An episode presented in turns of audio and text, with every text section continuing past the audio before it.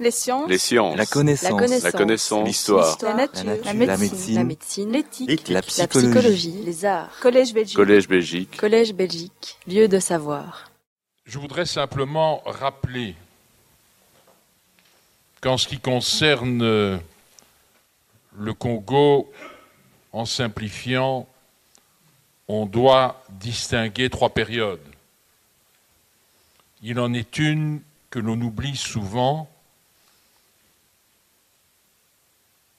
Et il faut dire, on aura l'occasion d'en reparler, que les manuels d'histoire belge ont scotomisé littéralement le passé colonial très longtemps, que vous avez d'abord la période 1885-1908, période pendant laquelle ça peut paraître extraordinaire, mais un homme était à titre personnel propriétaire du Congo sans jamais y avoir été, j'insiste sur ce point, sans jamais y avoir été, c'était le roi Léopold II.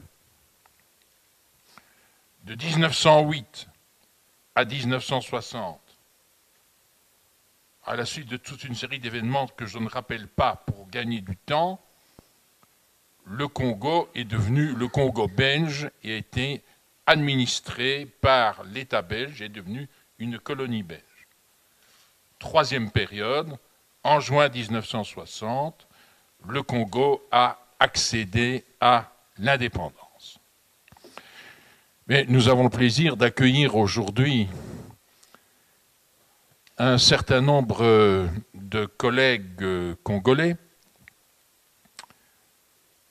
Madame euh, Josette Saget, qui est anthropologue, si je ne m'abuse même docteur en anthropologie, de l'Université libre de Bruxelles, et qui dirige aujourd'hui le Centre de documentation de l'enseignement supérieur universitaire et de la recherche de Kinshasa, qu'on appelle en résumé, quand vous allez à Kinshasa au Congo, on sait ce que c'est, le CDSURC. N'est-ce pas? C'est un, centre effectivement très bien outillé d'ailleurs en matière de communication, de nouvelles technologies, etc., qui est vraiment le cœur battant, vais-je dire, euh, des nouvelles technologies et de la communication pour la science au cœur de la capitale de la République démocratique du Congo.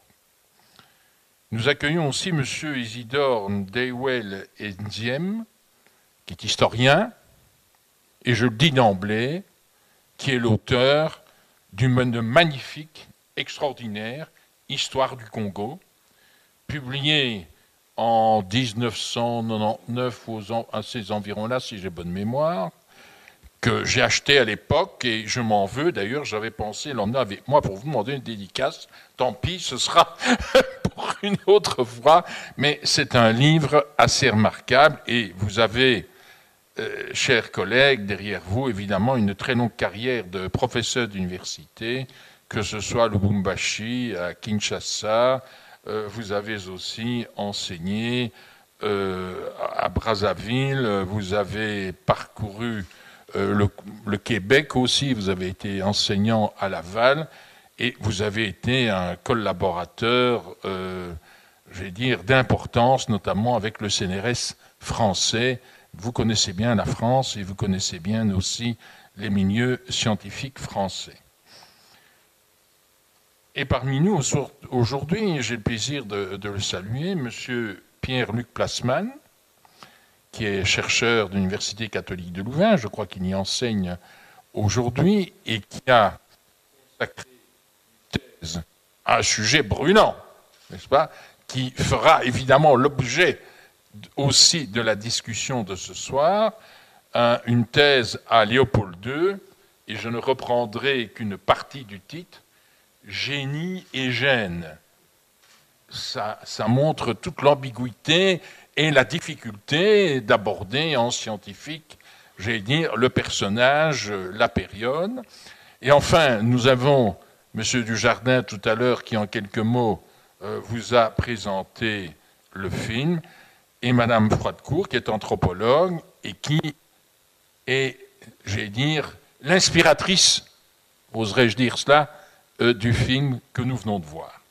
Avant d'entrer dans le vif du sujet, je voudrais me tourner vers euh, le cinéaste et l'anthropologue pour qu'il nous resitue très brièvement le contexte dans lequel ils ont fait ce film et les réactions qu'il a engendrées au moment même. Oui, ça marche? Non? Oui, oui. Oui, ça marche. Ok. Euh, moi, je vais euh, rester sur le film dans un premier temps. Euh, je crois que sa dramaturgie est assez claire. notre souhait était que l'histoire soit racontée par des Congolais, que la mémoire soit évoquée par des Congolais.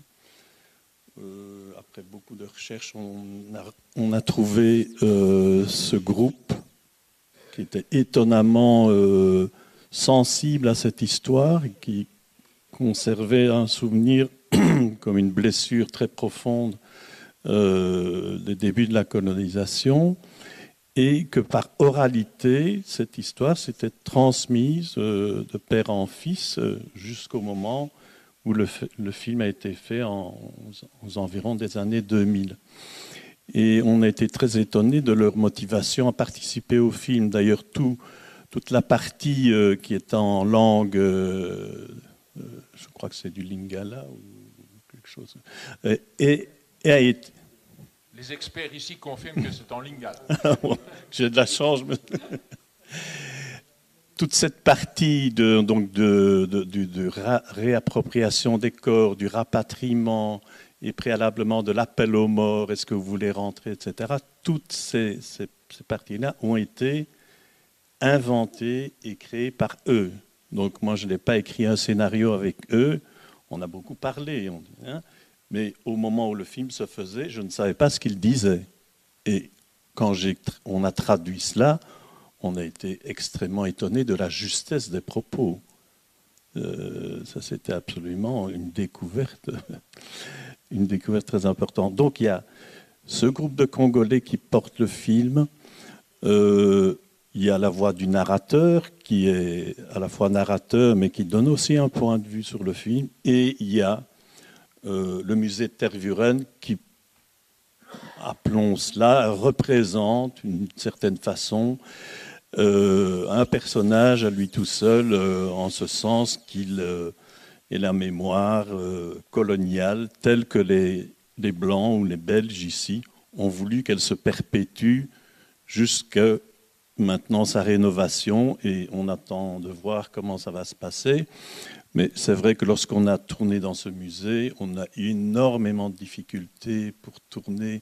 On nous a coupé le courant, on nous a fait les pires vacheries, euh, parce que nous, on ne voulait pas filmer le musée, on voulait filmer les, les caves, on voulait, parce qu'on savait que c'était un lieu d'accumulation énorme euh, que, très peu est montré au public, mais que c'est une véritable nécropole, j'allais dire, de, euh, de, la culture, euh, de la culture congolaise.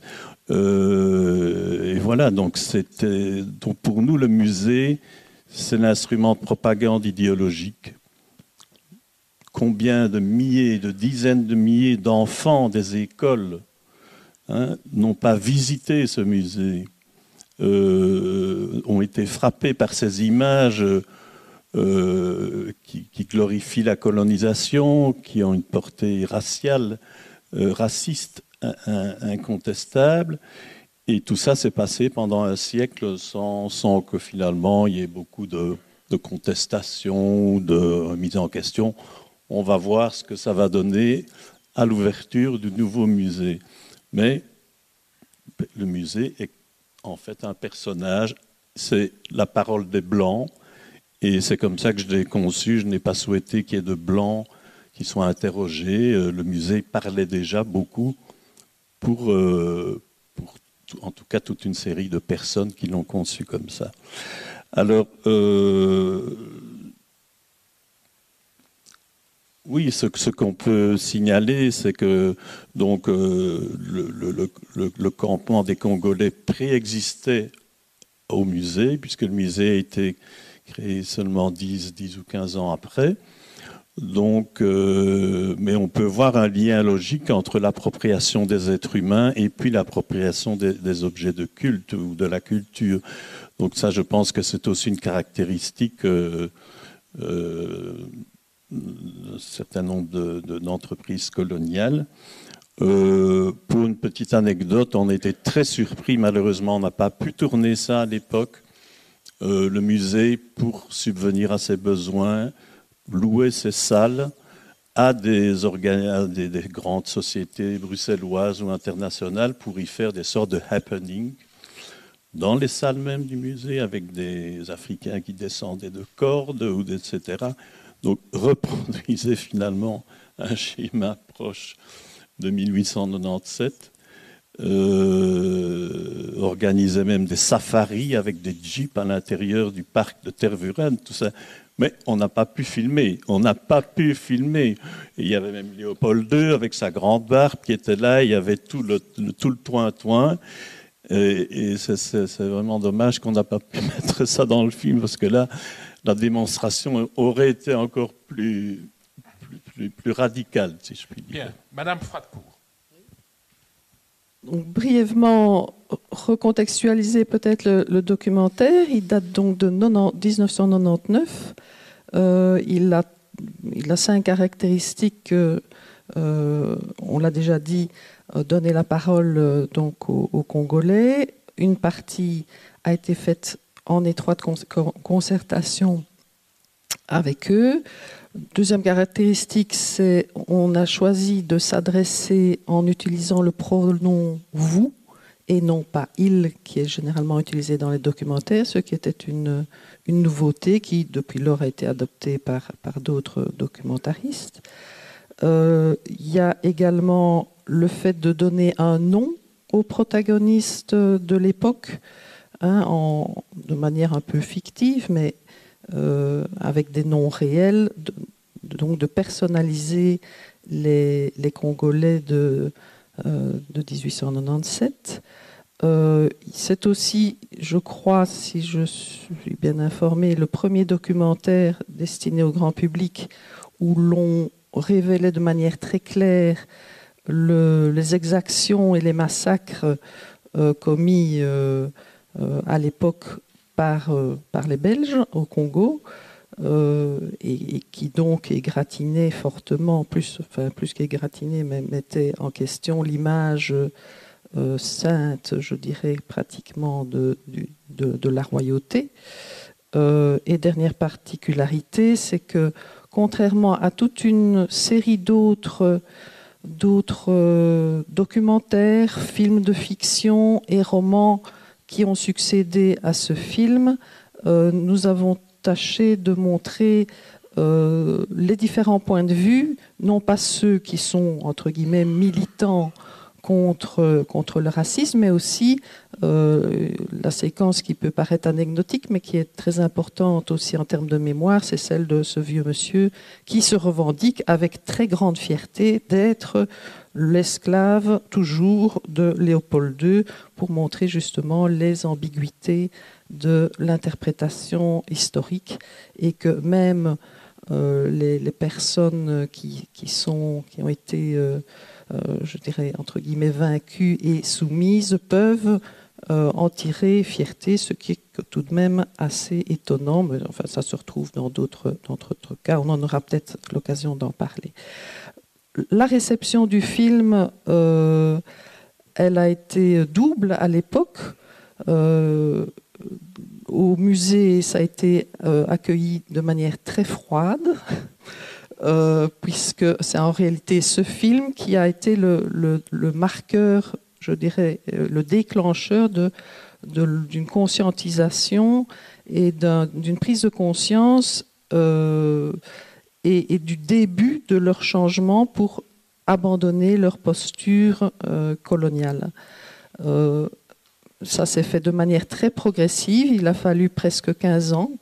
Euh, je me souviens encore dans un débat lors d'une projection du documentaire dans un centre culturel, euh, à l'époque, c'était dans début des années 2000, euh, le musée, non seulement, enfin, avait tout de même abandonné depuis lors les, les shows euh, et les balles costumées de l'époque, comme Francis Dujardin vient de le dire, mais par exemple avait pour faire entrer de l'argent dans ses caisses, avait accepté une campagne de photos de mode dans ces locaux et avec les œuvres d'art du musée, avec, euh, qui réitérait tout à fait l'imagerie. C'était pour le magazine euh, du magasin Innovation, ici à Bruxelles, qui euh, retraçait tous les poncifs vraiment coloniaux, avec l'homme léopard, la cruauté, enfin bref, la sauvagerie.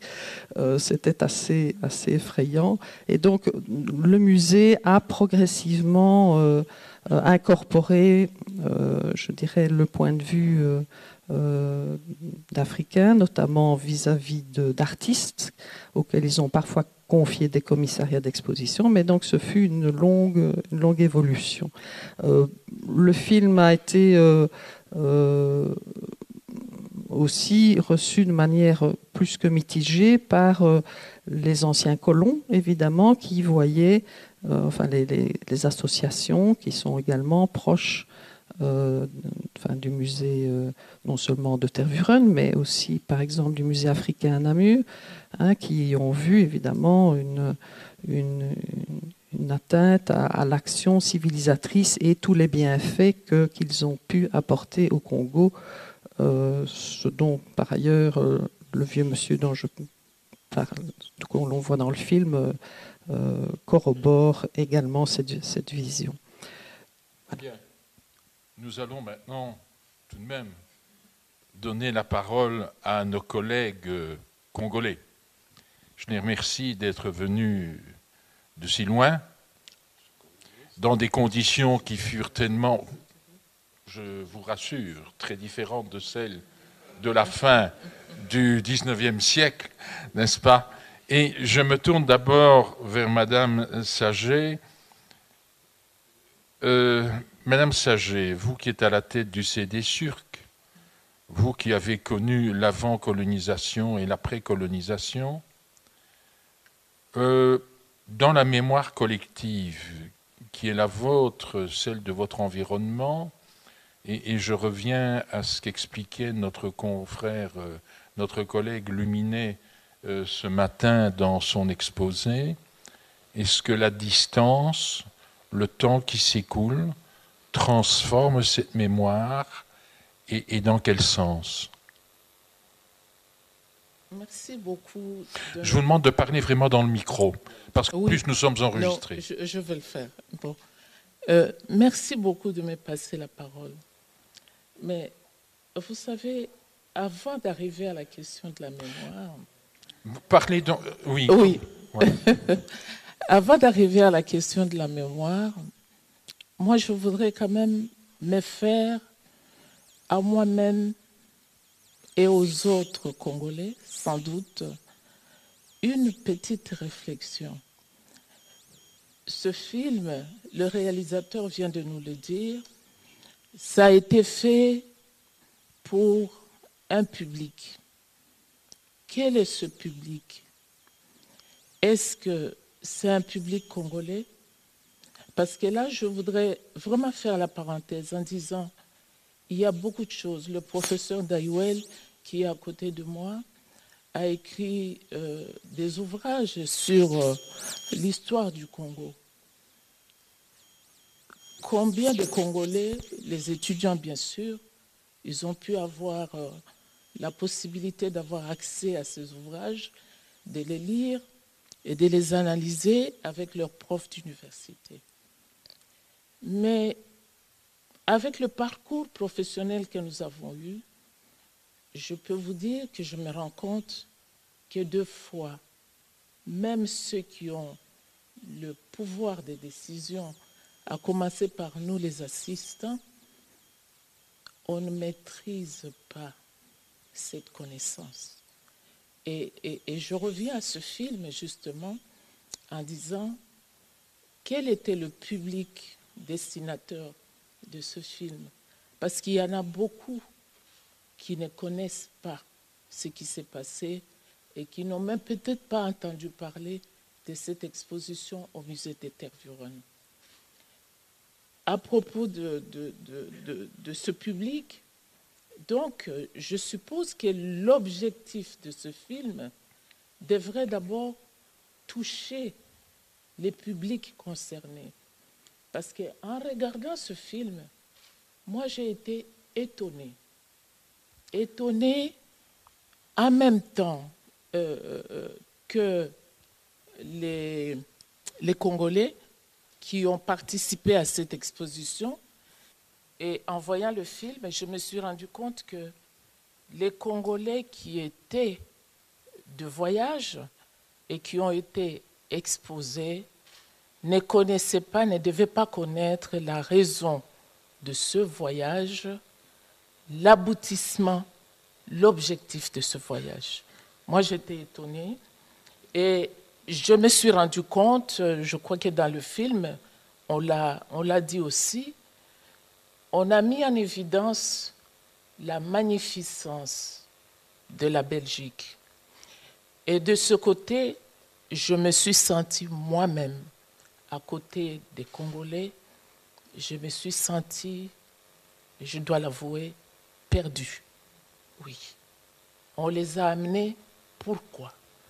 Pour les exposer, et on nous l'a dit dans le film, les visiteurs leur donnaient des bonbons, un peu, à la limite, je le dirais, quand nous allons aux zoo et que nous allons visiter les bonobos au Congo et que nous donnons les pelures des bananes. Bon, euh, j'étais étonnée, vraiment étonnée, et je me dis, ce film il faut qu'il soit adressé à un public concerné et un public qui peut se l'approprier et essayer dans le cheminement, puisque nous avons passé deux jours à parler de l'amnistie, pardon, mais pas oubli, dans le cheminement, voir comment est-ce qu'on peut discuter là-dessus, peut-être. Il est encore temps. Hein? Et je dirais... C'est pour ça que vous êtes là. Hein. Oui, discuter, il est encore temps. Et je dirais, en comparant, c'est que ce que je viens de voir à travers ce film, j'ai eu à le vivre. Anthropologue, j'ai cheminé un peu partout chez moi dans le pays, par la route. Euh, je suis né en ville, grandi en ville et tout, mais j'ai découvert les villages, j'ai découvert mes compatriotes dans les villages et j'ai beaucoup appris. À côté du Congo, j'ai eu l'opportunité aussi d'aller un peu plus loin, en Australie. On devait organiser une euh, conférence générale de, de l'ICOM, le Conseil international des musées, qui est une ONG de l'UNESCO. Et nous avions choisi comme keynote speaker, celle qui introduit la conférence, une dame, professeure d'université de Gambera. Le jour de l'inauguration de la conférence, les officiels étaient là. Les ministres, le Premier ministre était là. Elle a pris la parole. Elle a commencé, euh, le thème de l'Assemblée générale portait sur l'identité et le multiculturalisme. On a vu dans le film la question de l'identité. En prenant la parole, la dame s'est présentée. Elle a donné son nom. Elle a introduit la conférence. Cinq minutes, huit minutes après, elle continuait à parler, mais elle n'y arrivait plus. Et on a entendu dans la salle 4000 participants. Il y a eu des sanglots. Et puis, à un certain moment, elle-même, elle s'est tue. Elle s'est mise à pleurer. Le Premier ministre australien s'est levé, monté sur l'estrade, l'a tenu. Et elle a dit, je me suis présentée, mais je ne sais pas qui je suis. Identité. je ne connais pas mon nom. Il y a quelques années, quand ils sont arrivés, ils sont arrivés. Chez moi, c'est une aborigène. Dans mon village, ils ont tiré. Je ne sais pas ce qu'est devenu ma famille. Moi, toute jeune, j'ai été ramassée, installée dans un orphelinat. On m'a donné le nom. Voilà qui je suis. Et durant la séance, on a organisé une cérémonie de réconciliation. Amnistie, demande de pardon, oubli. Voilà ma réaction.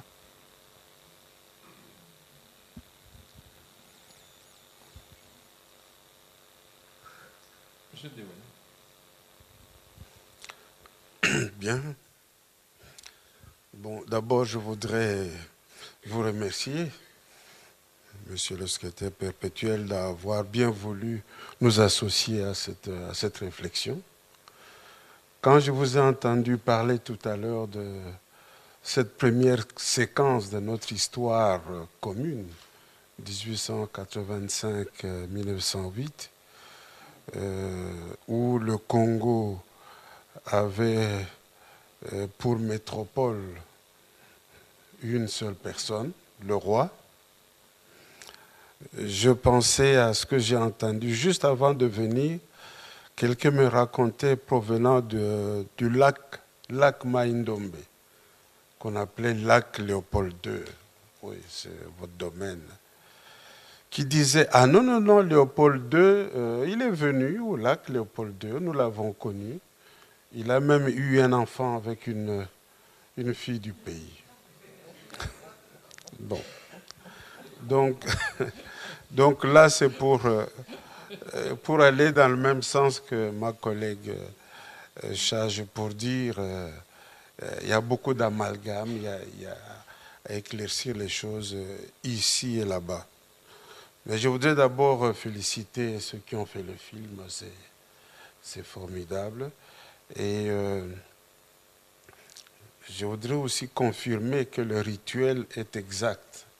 Lorsque il y a eu un décès et qu'on a eu à faire un enterrement au loin, euh, des fois, si on le peut, on prend les ongles, on coupe les ongles, une mèche de cheveux, et, on amène ça jusqu'à la terre natale, et on procède à l'enterrement de ces, éléments qui constituent alors le retour euh, de l'âme, de, de l'esprit euh, du mort jusqu'à la terre natale.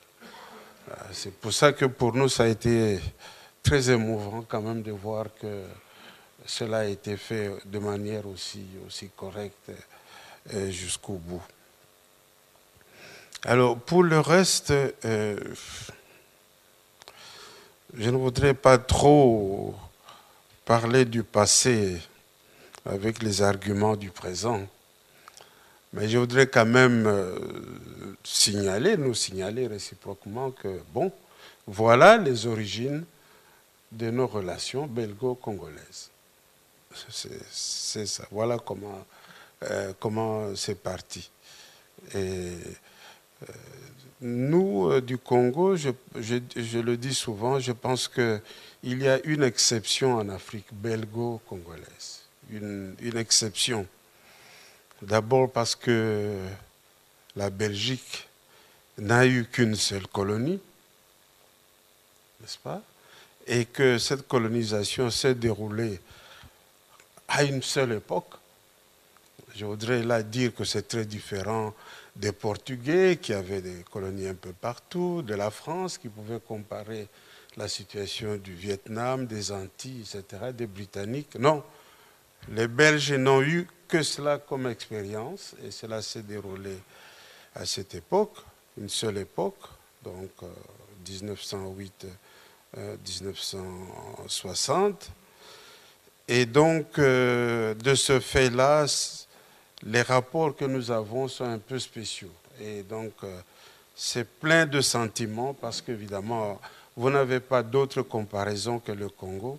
Et nous aussi, hélas, on n'avait pas eu un autre, une autre métropole, notre colonisateur que vous. Donc, vous avez peut-être la Chine aujourd'hui. Bon, mais on, verra. On verra. Euh, on verra. Mais je voudrais aussi dire que euh,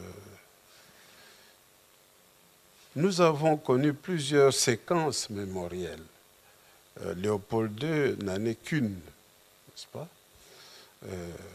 Étudiée entre autres par notre collègue Placement.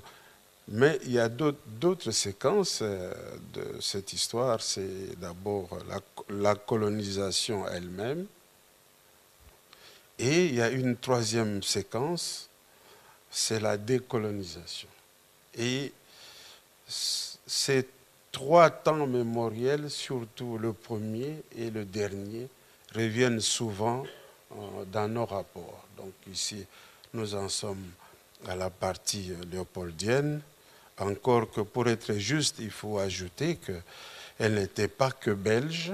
Il y avait aussi, euh, euh, oui, certes, Léopold II euh, était le roi, mais il avait beaucoup de fonctionnaires qui n'étaient pas belges. Alors, la dernière séquence, celle de l'indépendance, avec le roi Baudouin, Lumumba, etc., c'est aussi une période qui revient souvent dans nos mémoires.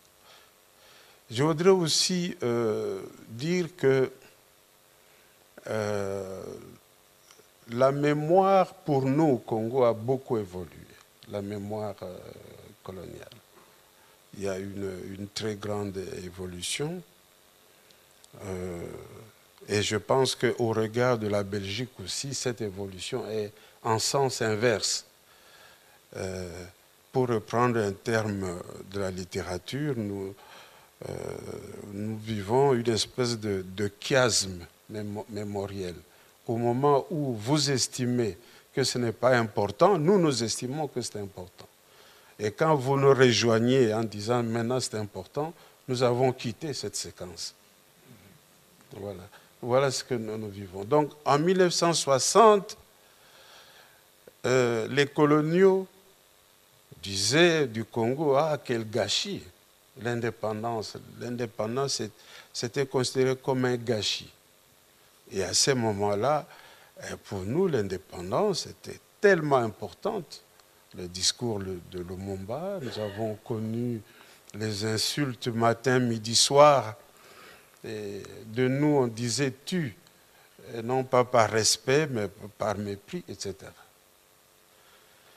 Et puis après, nous avons changé, à cause euh, de toutes les difficultés que nous avons à l'âge euh, postcolonial, par le fait aussi que nombre de notre population est jeune, nous sommes davantage maintenant branchés sur la mémoire, j'oserais dire, récente.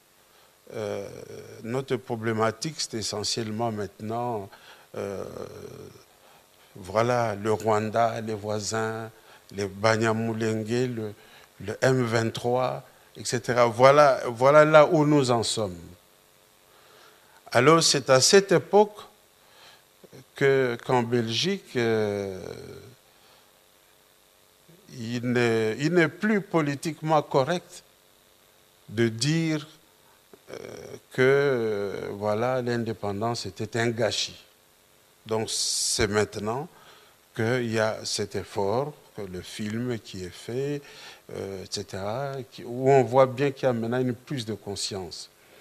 Et en cela, je voudrais aussi saluer le rôle de notre diaspora, la diaspora africaine, congolaise en Belgique, je crois, qui qui a pris conscience de l'importance de, euh, du patrimoine, euh, je pense que de manière régulière, on célèbre les anniversaires de ce qui s'est passé, un peu comme au temps de, Panda Farnana, qui montre quand même qu'il y a eu, il y a eu euh, cela. Donc, je veux dire par là que comprenez-nous de temps en temps, si nous ne vous suivons pas toujours, à des longues discussions sur Léopold II, etc. Non, parce que nous avons d'autres problèmes. Voilà. Et c'est ça. Et donc, euh, à la limite, on pourrait dire, mais oui, mais pourquoi vous nous, vous nous donnez rendez-vous toujours sur des thématiques de ce genre-là, alors que nous vous attendons sur d'autres thématiques existentielles? Euh, C'est aussi des éléments qui, interviennent. Donc je ne dis pas qu'il faille oublier ça, mais voilà, voilà où nous en sommes. Nous avons une longue histoire douloureuse. Quelle que soit l'époque euh, qu'on aborde, c'est plein de douleurs, c'est plein de, souvenirs euh, macabres, etc. Mais donc, nous devons donc, s'il y a moyen, voir ça dans sa totalité et pas uniquement sur des aspects ponctuels. Voilà ce que je pourrais dire pour compléter. Merci, Monsieur Noël. Alors, Monsieur Plasman, parce que l'exercice, finalement, auquel on s'est livré en Belgique est d'une certaine façon tardif. Vous avez pas mal étudié la, littérature belge sur euh, toute cette période et sur le personnage de, de Léopold II je dirais en caricaturant, et j'évoquerai peut-être tout à l'heure un, souvenir personnel euh, d'auteur et d'écrivain, de la difficulté qu'il y avait dans certains ouvrages de parler du passé colonial encore à la fin des années 80. Et je vous citerai un exemple très précis. Euh, vous avez brillamment montré la, complexité de cette littérature, de la difficulté d'appréhender dans sa totalité un personnage aussi étonnant que celui de Léopold II. Je crois le, le, mérite que j'ai eu, c'est qu'on m'a refilé la patate chaude sans que je je l'ai demandé. Donc euh, je n'avais euh, aucun intérêt au départ à travailler sur la question coloniale, je m'intéressais aux avions. Euh, voilà. Et puis on m'a dit, tu t'occupes du cas Léopold II. Euh, alors, euh, effectivement, ben, je vais vous rejoindre, vous, monsieur le secrétaire, et vous, monsieur le professeur, sur plusieurs points de votre exposé. le premier, le premier c'est lorsqu'on parle de mémoire collective, il y a une césure, bizarrement. 97, 98 pour votre documentaire, le livre de Ludo de 8, 1998, 99, le livre d'Adam Ochil, 1998-1999. Et donc subitement, euh, en plus, si on prend euh, la donne politique, au moment où la famille euh, démocrate chrétienne n'est plus au pouvoir, subitement la question coloniale ressurgit dans le paysage politique et ressurgit de manière assez violente. Ça ne veut pas dire qu'avant, il n'y a pas eu de critique dans la littérature scientifique du régime colonial. Je pense ici particulièrement aux ouvrages de Daniel Van Groeneweg euh, et dans une moindre mesure de ceux de Jules Marshall, puisqu'il y avait cette spécificité d'être diplomate et non pas euh, chercheur. On pourra en discuter longuement. Et donc, euh, je reviens aussi ben, sur le propos un peu de Jean Stengers hein, en 79 qui parlait des, des malaises de l'histoire coloniale. C'est-à-dire qu'entre le début des années 80 et la fin des années 90, les historiens en Belgique ont eu beaucoup moins d'intérêt pour l'histoire coloniale, pour l'histoire africaine, et encore moins pour l'histoire postcoloniale. Et euh, les voilà sur, euh, sur la Bresse, fin des années 90, à devoir se positionner. Et on, remarque, hein, les, travaux de Guy Van Tench euh, et de Patricia Van Schollenberg le soulignent très bien, que finalement notre discours bah, n'a pas varié depuis les années 50 où justement on devait se défendre à l'ONU d'avoir un, modèle colonial typique et qu'on ne voulait pas l'ouvrir euh, à l'extérieur. Alors là-dedans, c'est très intéressant. Hein. Je vois ici au premier rang le livre Le rêve du sel de Mario Vargas Llosa. Euh, depuis une dizaine d'années, en tout cas depuis le documentaire de Peter Bate, hein, euh, White King, Black Devil, White Rubber, euh, qui avait fait un grand scandale, je me rappelle, puisque Michel Dumoulin a même dû réagir par la suite. Euh, on est de nouveau dans une nébuleuse, et donc sur cette mémoire collective, il me semble que la mémoire collective en Belgique, et non pas au Congo, et c'est vrai que le professeur Ndayel a fait un excellent exposé en 2009 sur, hein, sur la mémoire collective des Congolais à propos de Léopold II, notamment à propos de deux collèges à Kinshasa, si je me rappelle bien. Euh, subitement, on semble avoir réglé un peu la, fin de la période coloniale, le livre, la commission Lumumba, les excuses à, Kigali du, Premier ministre Verhofstadt. Voilà, on est aux alentours de 2000, 2001. Par contre, on n'a pas encore réglé le début. Et donc Léopold II, comme un fantôme, euh, sans vouloir plagier euh, certains livres, euh, comme un fantôme ressurgit. je veux prendre juste pour exemple le, mois de juin dernier. Alors le mois de juin dernier, on a eu une carte blanche ben, dont vous êtes co-signataire à propos de la statue de Léopold II. Voilà. on a eu quoi? Le couple Charles au niveau des, BD, hein, qui terminait son cycle Africa Dreams avec comme titre du quatrième volume le procès colonial. Euh, ça m'en fait deux éléments. Et il y en avait un troisième. Euh, désolé, euh, je fais un peu de pub pour Hollywood.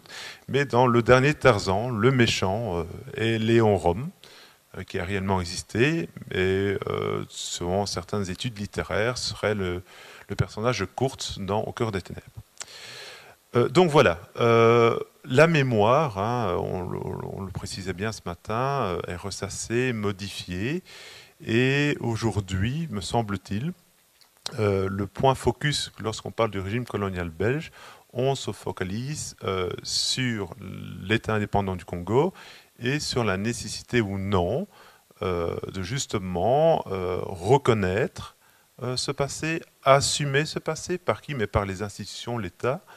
Ici, je, fais référence donc à la proposition d'Écolo, notamment d'instaurer une commission parlementaire euh, pour, euh, non pas que sur l'État indépendant du Congo, mais sur l'ensemble de la période coloniale belge, en vue un peu comme le rapport du CGS sur euh, les, tout cas, les, attitudes de l'administration belge durant, durant, la Seconde Guerre mondiale dans la persécution des Juifs, donc le rapport La Belgique docile, de fournir un rapport similaire donc, sur les institutions belges pendant la période coloniale.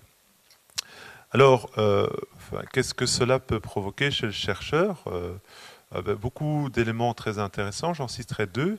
Premièrement, quand on parle euh, d'histoire, ben, on va dire directement il faut une commission pluridisciplinaire, c'est très bien.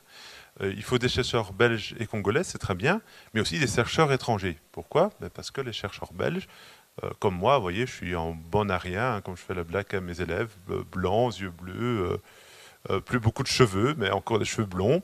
Euh, donc, euh, d'office, en plus, je suis du sel. Donc, j'ai donc, je suis catholique, patriote, royaliste, belgica, à peu près dans ce sens-là. Donc, je ne sais pas bien faire mon boulot.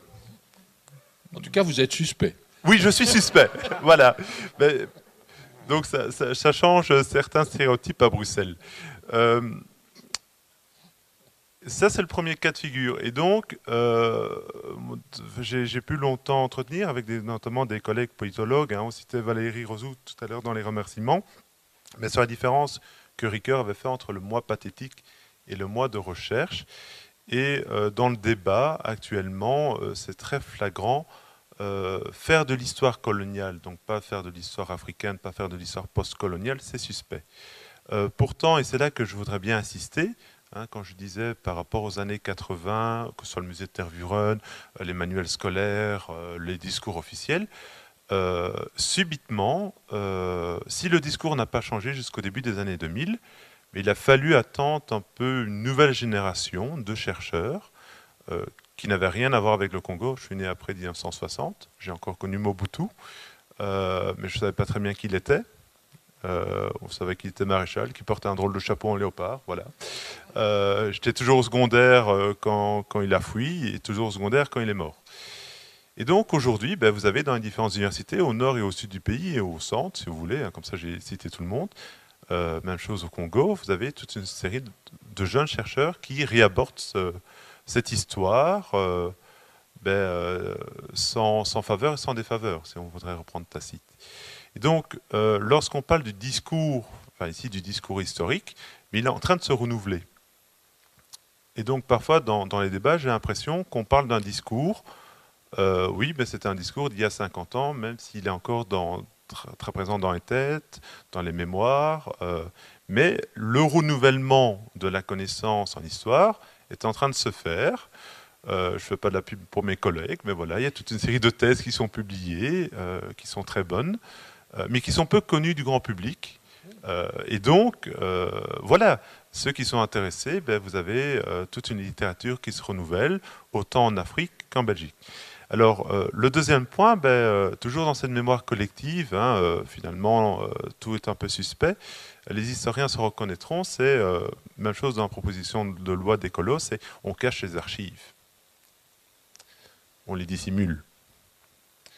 Euh, les historiens dans la salle se reconnaîtront qu'effectivement, entre les affaires étrangères, les AGR, le Palais Royal, le musée de Tervuren et autres, qui a chacun son fonctionnement particulier et euh, je ne veux pas critiquer une, une, vénérable institution à Egmont, mais Les plus anciens, ceux qui ont plus de 20 ans d'entre nous, ont connu une certaine mademoiselle aux affaires étrangères qui n'était pas facile. Et moi, j'avais pas de chance parce que j'étais l'étudiant de deux professeurs qu'elle détestait profondément. et, donc, j'ai mis, du temps à pouvoir euh, avoir accès aux archives, mais j'ai eu accès, un accès complet aux archives.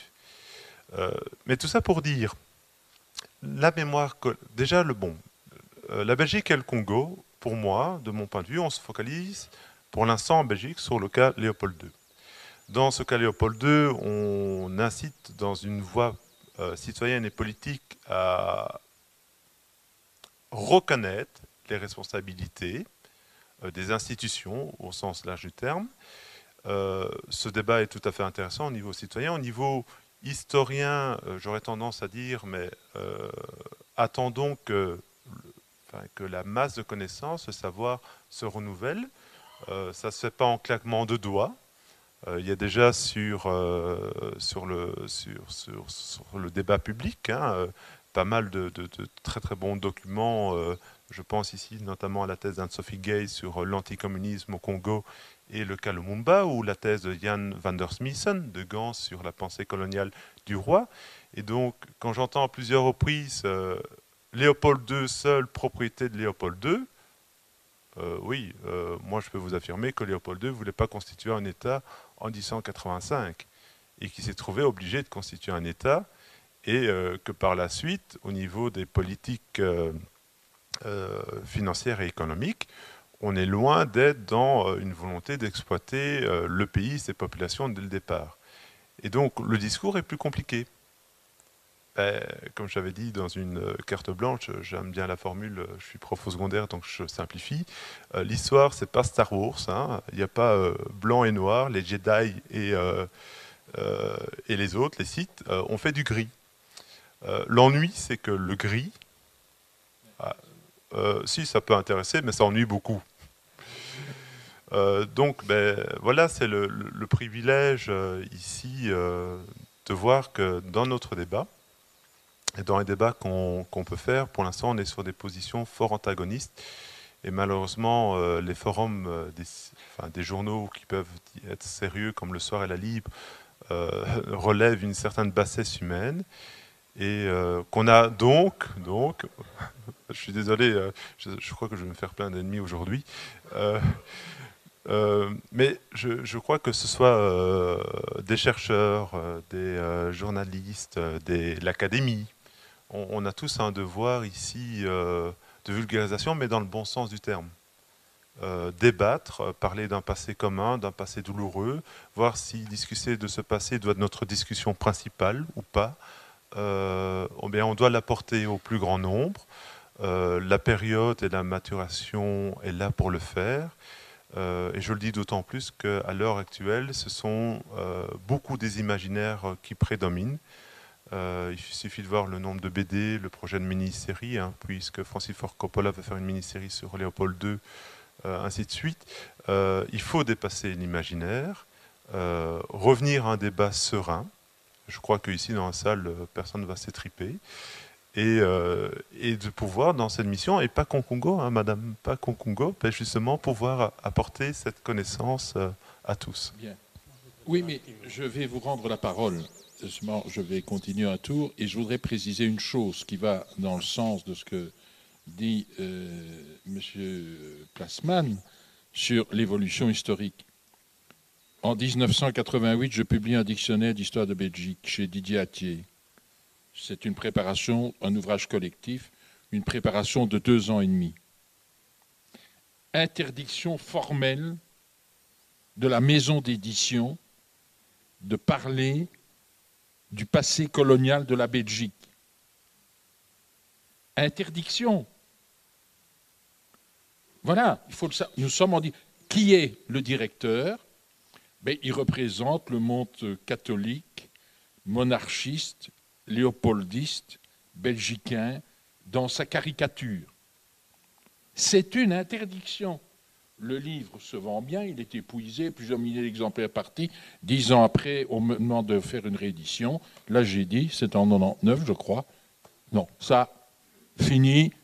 On aborde le passé et j'ai même mis un an moi-même à rédiger 250 articles supplémentaires dans le dictionnaire relatif à l'histoire du Congo. Et puis n'oublions pas le Rwanda, l'Urundi, euh, comme on disait avant 1960. Euh, Ça vous montre euh, l'évolution des esprits. Et encore vers 1980, dans les années 80, dans les milieux de l'establishment traditionnel, encore un peu chrétien, très nostalgique de la colonie et des bienfaits de la colonie, il était quasiment impossible de pouvoir aborder dans une perspective critique et sereine, scientifique, un certain nombre de sujets. Madame Sager, et puis Monsieur Dujardin. Euh, j'ai bien suivi ce que vous venez de dire, euh, Monsieur le secrétaire perpétuel, mais je voudrais quand même insister. Je pense qu'avant vous, on nous a parlé du devoir d'organisation. Mais le sentiment qu'on a des fois, même s'il y a des interdictions, il y a des gens qui pensent autrement, dans le domaine historique, nous on n'est pas historiens, on a toujours l'impression comme si le Congo était un deus machina, qu'il est tombé de quelque part. Et souvent, on oublie, on ne le mentionne presque pas, que l'organisation, même la création du Congo, qu'on se le dise, provient de la conférence de Berlin. C'est une affaire, une volonté de Léopold II et basée sur euh, les enjeux politiques sans doute et économiques. Mais je pense quand même que sur le plan historique, il est bon de relever cela. On ne peut pas continuellement, pour ceux qui dirigent le pays aujourd'hui et ceux qui viendront après, il y en a très peu qui connaissent l'existence de cette conférence de Berlin, même s'il y a eu un film et documentaire euh, là-dessus, euh, à travers lequel on a eu l'occasion de voir ce film, à travers lequel on se rend compte que le roi Léopold II n'était pas là c'est son envoyé qui a fait tracer les frontières. Donc c'est quand même important de revenir sur euh, cette conférence de, de, Berlin qui a été présidée par Bismarck et d'où est partie quand même des décisions d'organiser tous ces pays autour des fleuves et, des lacs en Afrique à ce moment-là, je pense qu'aujourd'hui, on pourra peut-être euh, considérer les choses différemment, au lieu de penser que c'est un héritage qui est arrivé et qu'il n'y a eu aucun effort d'organisation. Monsieur Dujardin. Je voudrais réagir euh, à je voudrais réagir à l'une ou l'autre intervention. Euh, tout d'abord celle de M. Plasman et M. Ndiaye. Quant à la, question de la coïncidence mémorielle et de l'intérêt qu'a la Belgique plutôt pour tel, tel événement qui s'est passé au Congo par rapport à tel autre. Je pense que c'est vrai que si, si la mémoire de Léopold II, c'est un, relatif confort de s'y attaquer ou de s'y pencher, euh, on ne peut pas dire qu'on s'est arrêté là. Tout le travail de militance qui a été fait par des tas cinéastes comme Raoul Peck autour de Lumumba, ça a été euh, un travail énorme qui s'est passé pendant plusieurs années, des livres, des films, euh, énormément de, travail qui ont, qui ressuscité cette mémoire.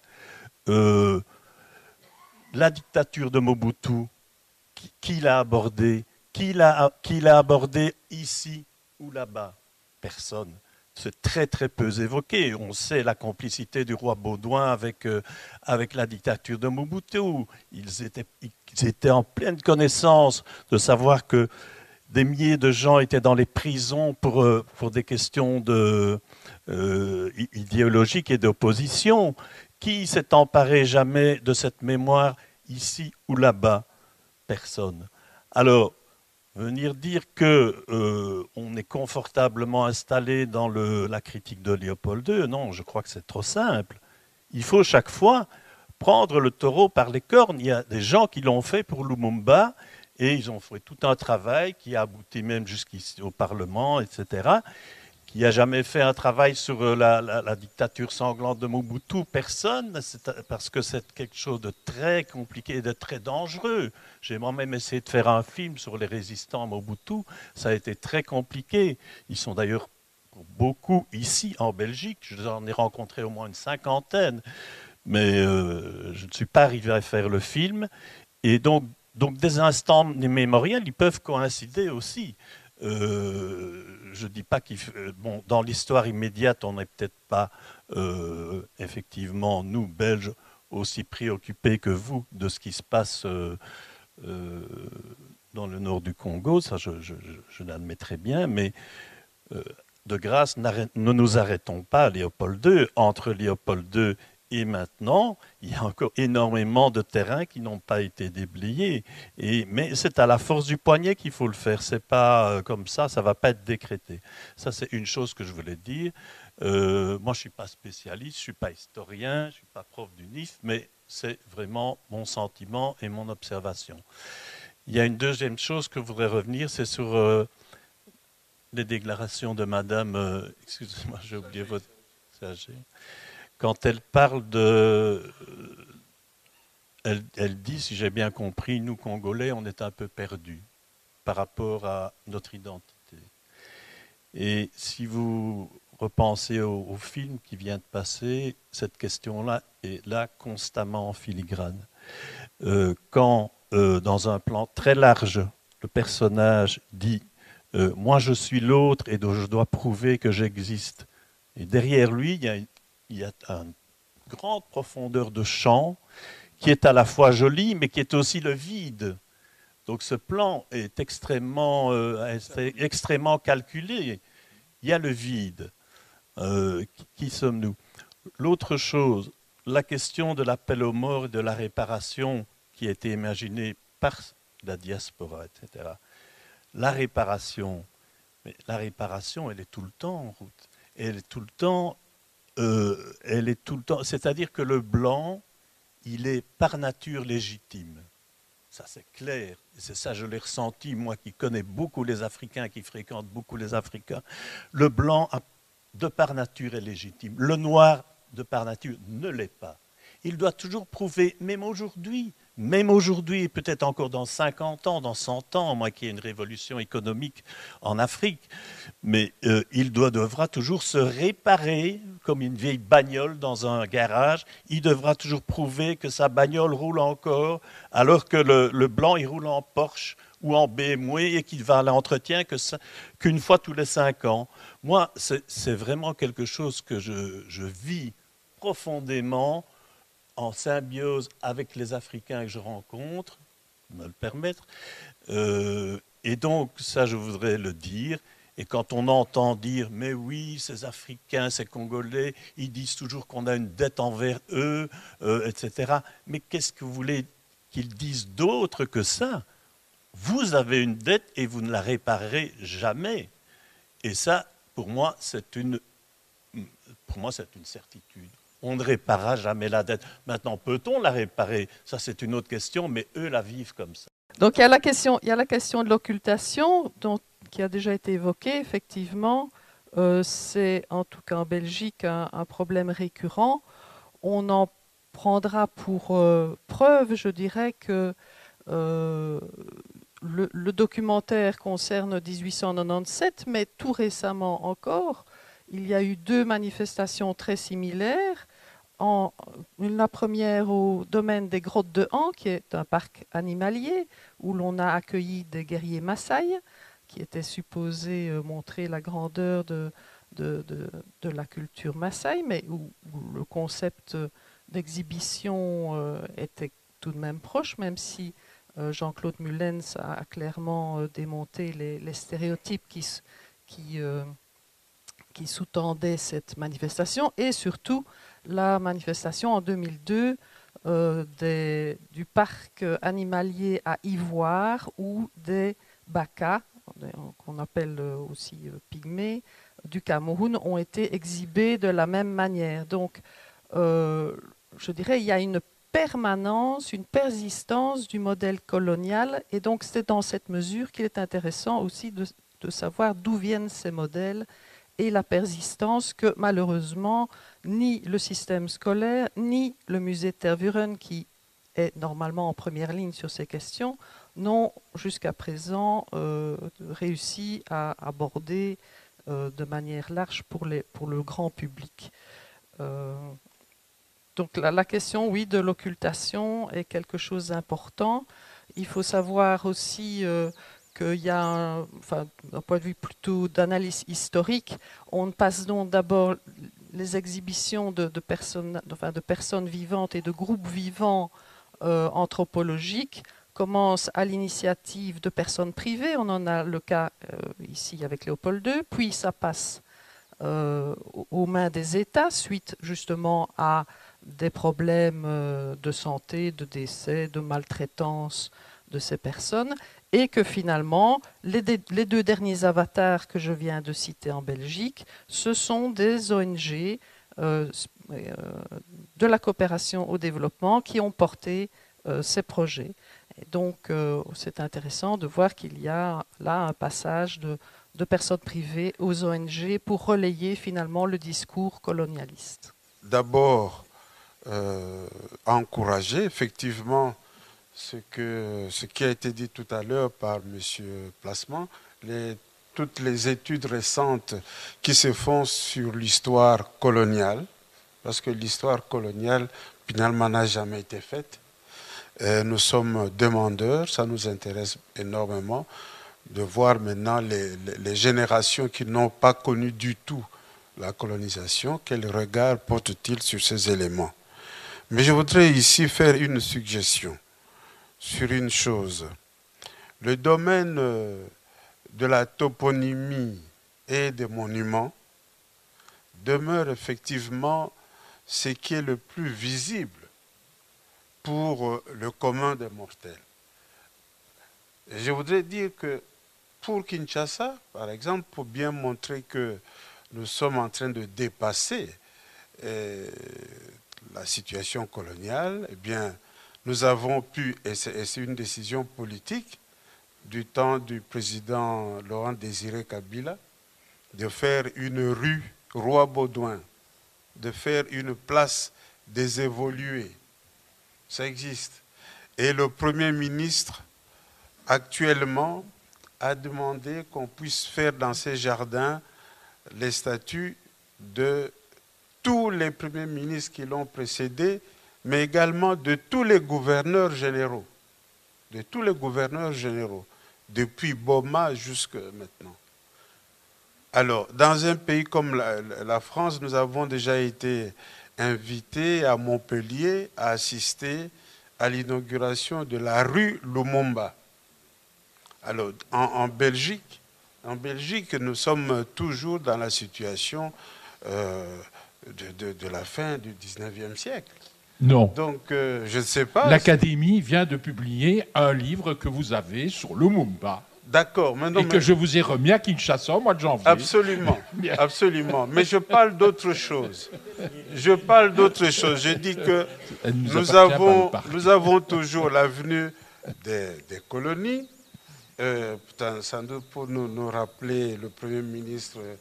Euh, Rankin, qui a été le tout premier. Nous avons toujours des Lambermont, des Banning, etc., des noms très respectables, j'en conviens.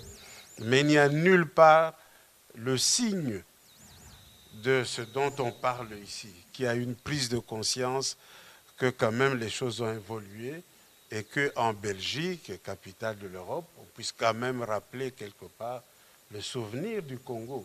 Et ça, je pense que ce serait quelque chose à faire, me semble-t-il. Oui. Alors, je voudrais enchaîner sur ce que vient de dire M. David pour vous rappeler hein, et aller dans son sens et, et un souvenir personnel. En 1998, j'ai été le seul ministre belge en fonction à aller au Congo pour saluer Laurent Désiré Kabila. Nos idées politiques sont aux antipodes. Mais j'estimais qu'étant donné les relations, je trouvais inconcevable que on coupe tout de suite comme ça, parce que Mobutu était parti, et personnellement, à deux reprises, on a affrété un avion spécial pour moi à Kinshasa pour que j'aille rendre visite au maréchal Mobutu dans sa propriété bien connue du cœur. J'ai refusé. J'ai vu beaucoup de chefs d'État dans ma vie, lui je ne l'ai jamais vu, tout simplement parce que j'ai refusé d'aller lui rendre visite, même à l'invitation du Premier ministre. Ça c'est une chose. Deuxièmement, je voudrais dire que Laurent Désiré Kabila, dans un entretien en tête à tête que j'ai eu avec lui, il était accompagné de son ministre des Affaires étrangères, j'oublie son nom, celui qui connaissait si bien le grec et le latin, et qui, en, permanence, c'était le reste de l'éducation des bons pères, n'est-ce pas Hérodia, euh, agrémentait son discours de Virgile, de Cicéron, c'était assez étonnant. Il m'avait dit, écoutez, la colonisation, c'est un fait de l'histoire, euh, ça fait partie de notre histoire du Congo. Personnellement, j'espère qu'un jour, on retrouvera la statue, une statue d'Hélopold II, etc., etc., etc., dans les rues de Kinshasa. donc, c'est pas des ça je puis dire, il me l'a dit en tête à tête. Ça montre évidemment qu'il y avait déjà là une étape. Je voudrais dire aussi ceci, c'est que ici à l'Académie, j'ai adopté comme principe, même si parfois ça choque des oreilles un peu chastes ou sensibles à la novation, je pars du principe qu'on peut tout dire. On peut parler de tout, et en cela, je suis voltairien à 100%. Mais je fais aussi en sorte que les invités de l'Académie ne soient pas mis en difficulté chez eux. Parce que je suis un grand adepte de la liberté d'expression, mais je suis conscient que tout le monde n'a pas le privilège de pouvoir en user constamment. Et pour certains sujets, je ne voudrais pas qu'un débat comme le nôtre interfère avec des éléments politiques sur lesquels je porte un jugement catégorique. J'aurais dû être à, Lubumbashi dans cinq jours pour recevoir les insignes de Dr Honoris Causa de l'université de Lubumbashi. Je n'irai pas à Lubumbashi pour des raisons que j'ai fait connaître au recteur de l'université et que vous devez resituer dans un contexte général d'événements qui se déroulent pour le moment au Congo. Mais je veux dire par là que c'est vrai qu'il y a des tas de problèmes que nous pouvons aborder. Mais j'en reviens à ce que disait Mme Sachet tout à l'heure. Elle dit, oui, mais ce film moi je l'interprète aussi comme un exercice d'hygiène intellectuelle, historique, etc., destiné aux Belges. C'est bien, mais si, c'est nécessaire dans la société belge pour toutes les raisons qu'on a dit, étant donné aussi aux Congolais, mais aussi aux Belges, parce qu'il y a, y a tout de même là aussi une prise de conscience à avoir, n'est-ce pas? Et ce qui a été dit aujourd'hui. Excusez-moi, si on me disait qu'on peut diffuser mon film au Congo et qu'on me propose un, un- des systèmes pour envoyer des DVD et qui, qui seront projetés, moi je suis tout Mais- à fait ouvert. hein. Voilà. Je continue. Je continue. Donc, quel est le but? Notre table ronde, où beaucoup de choses ont été dites très librement. C'est, j'ai réfléchi aux moyens de faire en sorte que ce soit diffusé le plus largement possible au Congo et en Belgique. Aujourd'hui, il faut avoir les pieds sur terre. L'imprimé ne se diffuse pas au Congo. Il est trop cher. Il n'y a pas de librairie, pour ainsi dire aucune. Donc il faut jouer sur l'audiovisuel, le numérique. Et donc, si nous sommes filmés et enregistrés, c'est parce qu'on va faire une émission d'une heure, en tout cas sur le Congo, qui sera envoyée au Congo à nos amis ici présents, au CD Surc, qui sera téléchargeable sur le site de l'Académie. Ce sera une façon d'aller à la rencontre du citoyen congolais aussi, pour qu'il se fasse une idée d'un certain nombre de choses. Et si il n'y a pas des droits d'auteur exorbitants, bah oui, non, mais je mets aussi des points sur les i. Et si donc c'est possible, moi, le film Boma, de Boma à Tervuren, sans problème. hein. Vous comprenez? Exactement. Voilà. En milieu restreint. Voilà. Pour l'éducation, la culture, la connaissance, c'est aussi le but de l'académie, de ce qu'elle organise, mais il faut tenir compte du terrain, des possibilités de la diffusion, des possibilités d'écoute, et pour le moment, il n'y en a pas 36, tout en gardant un minimum de prudence, parce que, moi j'ose le dire, la véritable liberté, la totale liberté d'expression, elle n'existe pas. Et donc, moi je dis, notre devoir aussi, c'est d'être responsable et de ménager la sécurité de nos invités.